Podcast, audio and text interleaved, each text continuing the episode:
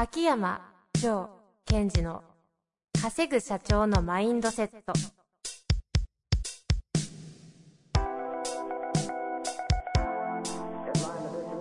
なぜ一流の経営者たちはぶつかる壁を次々と越えられるのか。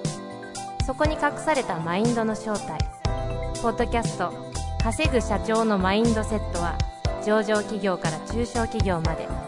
エグゼクティブコーチングトレーナーとして人材開発を行ってきた秋山城賢治が経営や人生で役立つマインドの本質について分かりやすく解説します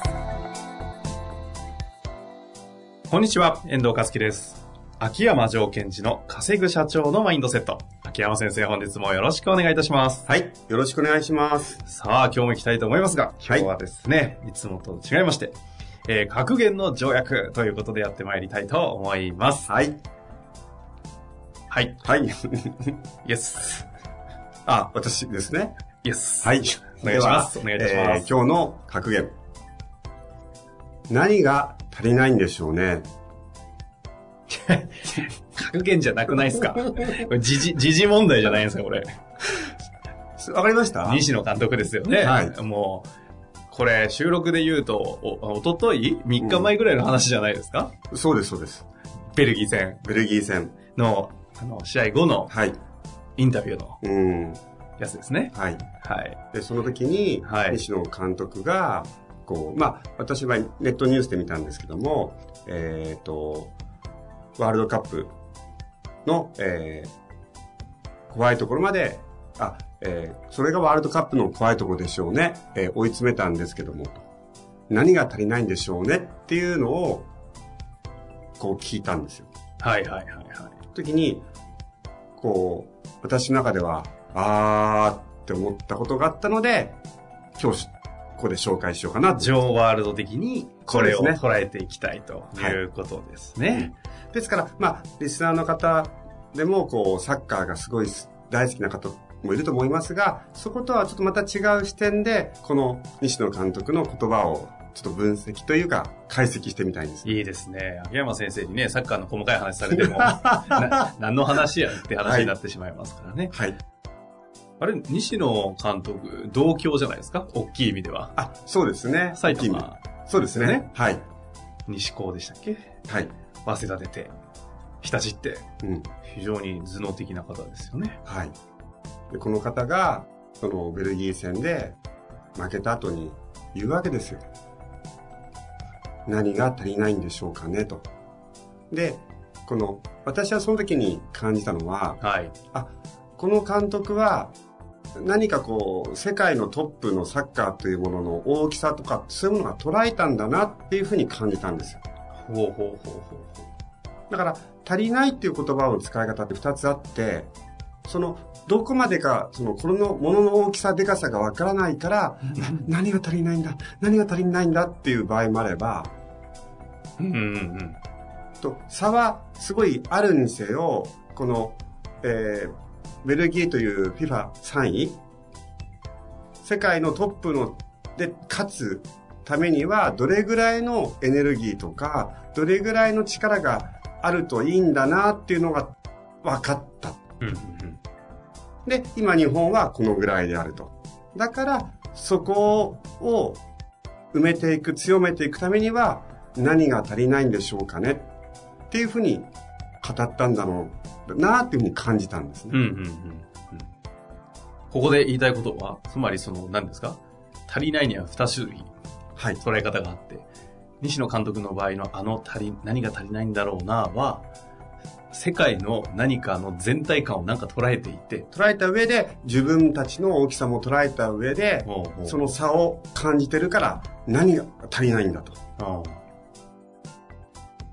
で、これをビジネスに置き換えた場合ですよ。うんうんうん。例えば、今皆さんが新しいことをしてるとか、え何か問題を抱えてて、それを解決しなくちゃいけないという時に、どうしようかな、どうしようかなって考えてしまうと思うんですけども、そうではなくて、やっぱり、えそれを達成するためには、どれぐらいの何が必要なんだというものを捉えておくということ。うんうんそして、今の自分自身、自分たち自身のその大きさとか実力を捉えていくと、そこに何があれば、その大きさ、同じ大きさになるんだろうなっていう感覚を持ってもらいたいんですよ。うん。うん。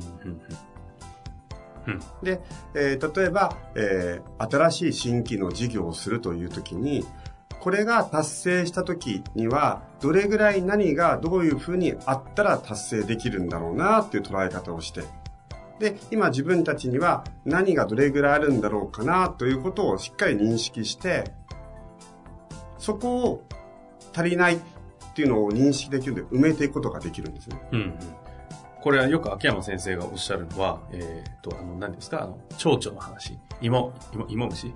ダンゴムシ芋虫？ダンゴムシ、団子になっちゃ見えないですね。青虫？青虫、うん青虫からさなぎになって、はい。何も足さずにそのままこう変える。そのね、そのプラス足すこともなくうんうん変容することで、アウンフヘーベンを起こして、はい。アウンヘーベンじゃないですか？トランスフォーマートランスフォーマーですか？メタボルフォーゼ。メタモルフォーゼですかはい。して、あの、長女になっていくとはいいうお話があるじゃないですか。はいはいアウンヘーベンしたら統合して固まっちゃいますね。まあまあ、あの、っていう話があるじゃないですか。言いたいことはこう何も変えないと、何も足さないという話をよくされている中において、今回って足る足すって話はうん、なんかちょっとこう、今までの話と違うなという感じはしたんですけど。そうですね。その、そこで言うと、まあ、足すって言葉を使ってますけども、例えば、えっ、と、青虫がいてですよ。蝶になりたいと。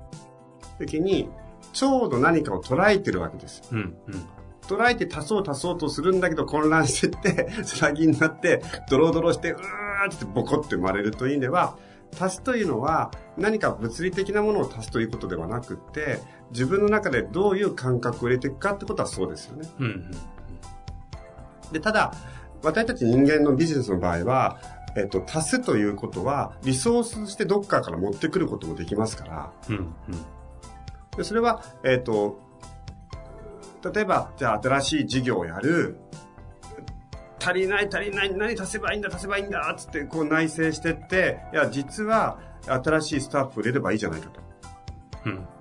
でも新しいスタッフを入れればいいじゃないかと言ってても、そのスタッフを採用したり、そしたり、口説いたりするためには、自分のん何かを変え、変えるというか、組み替えないといけないわけじゃないですか。うん、うん。そういった意味では、ちょっと回りくどい言い方になっちゃいますが、えー足りない足りない足りないって言ったとしても、最終的には自分の何かを組み替えていくってことがすごい重要になってくると思すね。ほうほうほう。なんかこう何が足りないのかっていう問いにしてしまうと、うっかりこう外のせいにしてしまいがちな気もするなと思ったので。その通りで、あ、ありがとうございます。で、外のせいに一回してみてください。うん、うん、ですね、あ、じゃあ足りないからば、えー社員を連れてくればいいんだとか、足りないんだからこの機械を買えばいいんだってやってもいいです。じゃあ、それをゲットするために何が必要なんですかっていうと、また結局自分に戻らざるを得ない。ん、うん。それを手にするためにとか、それを活かすためには自分そうですね。は何が足りないのかって話にな変え、変えると。そうです。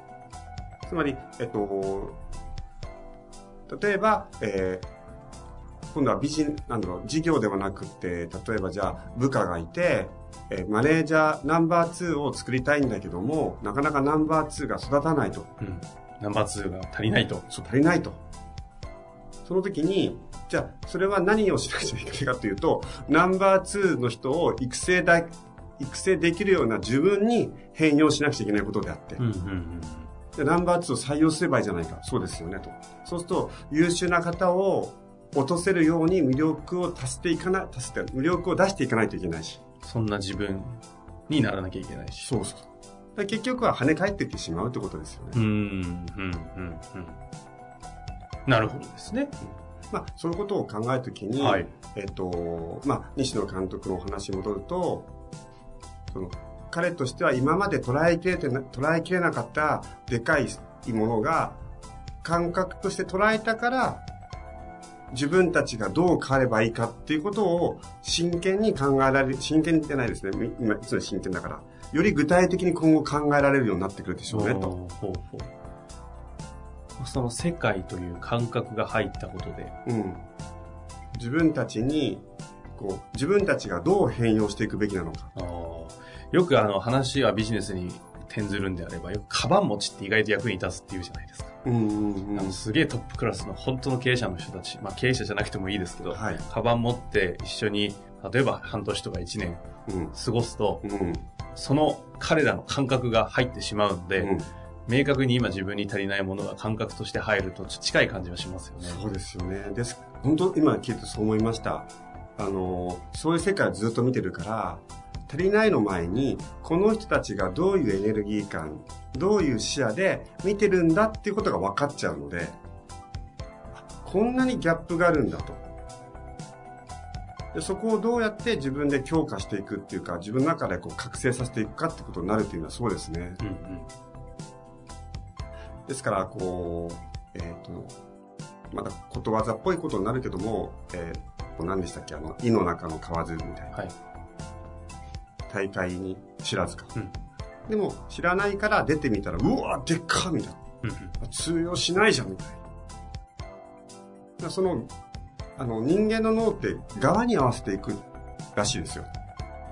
側っていうのはその、そ外側ですね。フレームというそうフレームに合わせるっていくので、ですから、大きいフレームを知れば、そこに自分がチャレンジしていけば、その側に合わせていくっていう能力があるらしいですね。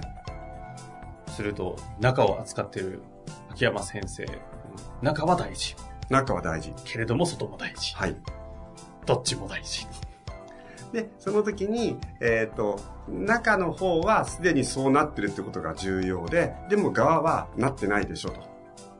うんうん、でも中はもうすでにそうなっている。それがアウトカム設定をしていくと、例えば、えー、僕は、えー、10億、今5億だけど10億に持っていきたいと。10億社長になりたいと。そうすると、側は10億じゃないんだけど、中の方は10億って state をどう入れていくか。で、その時に、やっぱり自分がこだわってるものとか、囚われてるもの、こだわってるか、囚わ、囚われてるもの、こだわりすぎてるものってことを手放したり、していくことがすごい重要になると思いますよね。今日のお話はね、まさに前回の根拠ある地震、根拠ない地震の話にね、もうものすごい直結して通ずるような気がしますので、うんうん、もし聞いてない方はね、そちらも合わせて聞いていただくと、なんかこう一貫して、何かが見つかるのではないでしょうか。うんうん、そうですね。ですから、こう、私はサッカーは詳しくないんですが、ですね。えー、ですね。詳しくないんですが、えー、日本のサッカーは、これでまた、私から見ても強くなる。全然興味ないし。興味ありますあるんですかあるけども、はい、あの、マインド的し、ええ、だってです、ちょっと、もうちょっといいですか？はい、もちろんですよ。あの、日本のサッ、ジャパンって、あれなんていうんですか、日本代表？侍ジャパン。うん。っていうものわかりましたが、今知らない具合が。バレましたね。侍ジャパンはい、侍ジャパンが。が、一つの生き物として見てくださいと。はい。で、あの、で、選手たちは一個一個の細胞とかですよ。で、その時に、えっと、侍ジャパンが一つの生き物と見た場合に、あ、世界のトップとワールドカップですよ。このワールドカップで戦っていくためには、これぐらいまでいけばいいんだと。うんうん、このエネルギー感とかですよ。それを感じた。そうすると、そこに合わせて、内側をブワーッと拡大させながら、侍ジャパンっていうものがこう大きく変容していくんだなってことを感じたってことを言いたかったわけです。なるほどですね。あの、侍ジャパンはちょっとフェイクでして、野球の侍ジャパンで。いや、だって、じゃあ、あの、突っ込もうと思ったら進んじゃったんで止めれなくなっちゃって。まあ、まあまあいいでしょう。どっちですか？何ジャパンですか？コンテンツとしてはね。何ジャパン教えてください。あの、ググってください。はい。まあ、という中でね、あの、うん、やってまいりましたが、まあでも確かにあの、何が足りないんでしょうね、という話を、そう受け取った人が何人いるんでしょうかというのは、本当に、いやいや、びっくりだなと思いましたけどね、改めて。そこね、あれを聞いたときに、あ、この人は全体感を、世界を捉えたと。だからこその、あの、一言だし、一言だしと。ということはつまりと。いう回だったわけですね。はい。ですから皆さんも何かチャレンジ時に、その、達成した時の全体感とか、何、何がそこにあったらいいのかってことを捉えて、そこに合わせて自分の内側を、ブワッとその外側まで拡大させて合わせていくっていうことが、すごい重要です。というわけですね。はい。私たちは何が足りないのか。はい。すでにね、自問していただきたいですね。はいというわけで、本日もありがとうございました。はい、ありがとうございました。本日の番組はいかがでしたか？番組では秋山城賢治への質問を受け付けております。ウェブ検索で秋山城と入力し、検索結果に出てくるオフィシャルウェブサイトにアクセス。その中のポッドキャストのバナーから質問フォームにご入力ください。また、オフィシャルウェブサイトでは無料メルマガも配信中です。ぜひ遊びに来てくださいね。